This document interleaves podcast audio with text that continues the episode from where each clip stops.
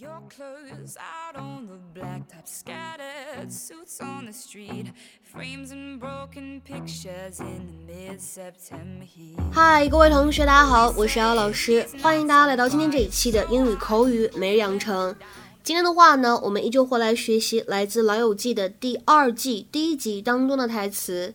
今天这句话呢，来自于 Rachel，她说：“Joey, when I saw him get off that plane with her。” I really thought I just hit rock bottom.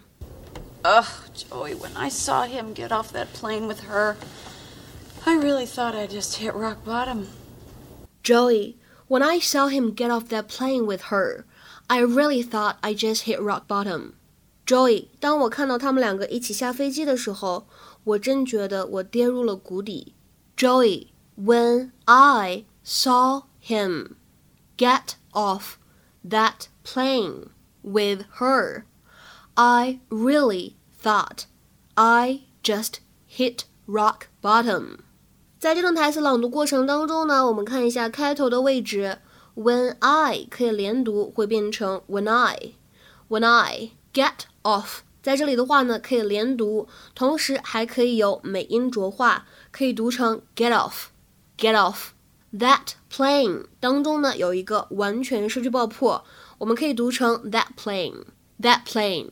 而末尾的 just hit rock bottom 这四个词出现的时候呢，前面有两处不完全失去爆破，而最后呢又有一处完全失去爆破，所以读起来呢就会变成 just hit rock bottom。Well, how you doing? I'm okay. Ooh, that bad, huh? Look, Rach, I can sense when women are depressed and vulnerable. It's one of my gifts. But... Ugh. Ugh, Joey, when I saw him get off that plane with her, I really thought I just hit rock bottom. But today, it's like there's rock bottom, 50 feet of crap, then me. You gotta tell Ross how you feel. Oh, come on, how can I just tell him? What about Julie? What about her? They've only been going out for two weeks. Ross has been in love with you for like 10 years. I don't know. I oh, don't know. Oh, Look, don't Rach, know. Rach, I've been with my share of women. In fact, I've been with a lot of people's share of women. uh, but the point is, I've never felt about anyone the way Ross felt about you. 今天节目当中呢，我们将会重点来学习这样一个短语，叫做 rock bottom。其实这个短语它的意思呢非常好理解。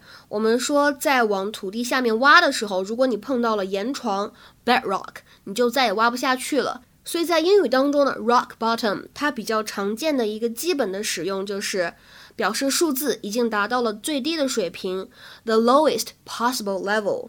比如说。价格已经触底了，已经达到了最低的水平。我们可以说，prices have reached rock bottom。prices have reached rock bottom。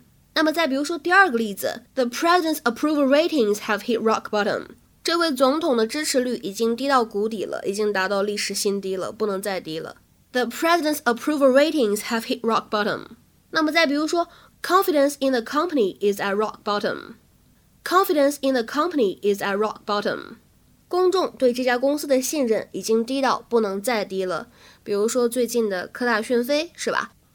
那么在口语当中呢，rock bottom 也可以用来指人生当中最低潮的时期，the most unhappy period that someone has ever been in their life。那么这个短语的话呢，如果我们搭配动词，可以选择 reach 或者 hit，都可以表示到达人生当中的最低谷、最低潮的时期。比如说，Ian had just left me。And I was at rock bottom.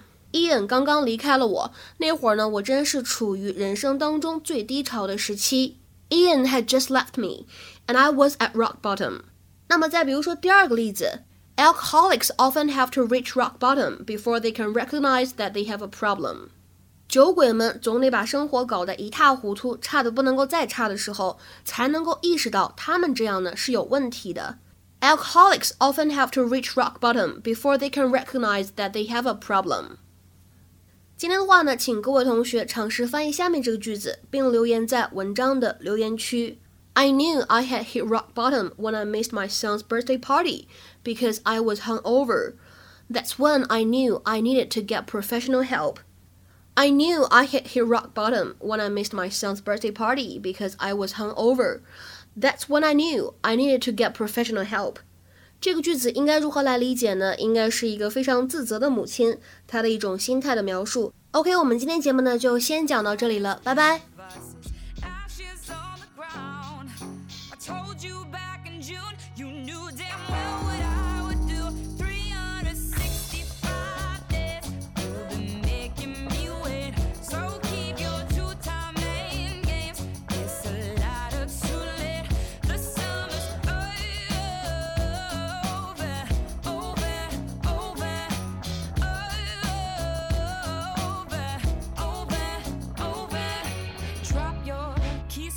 Six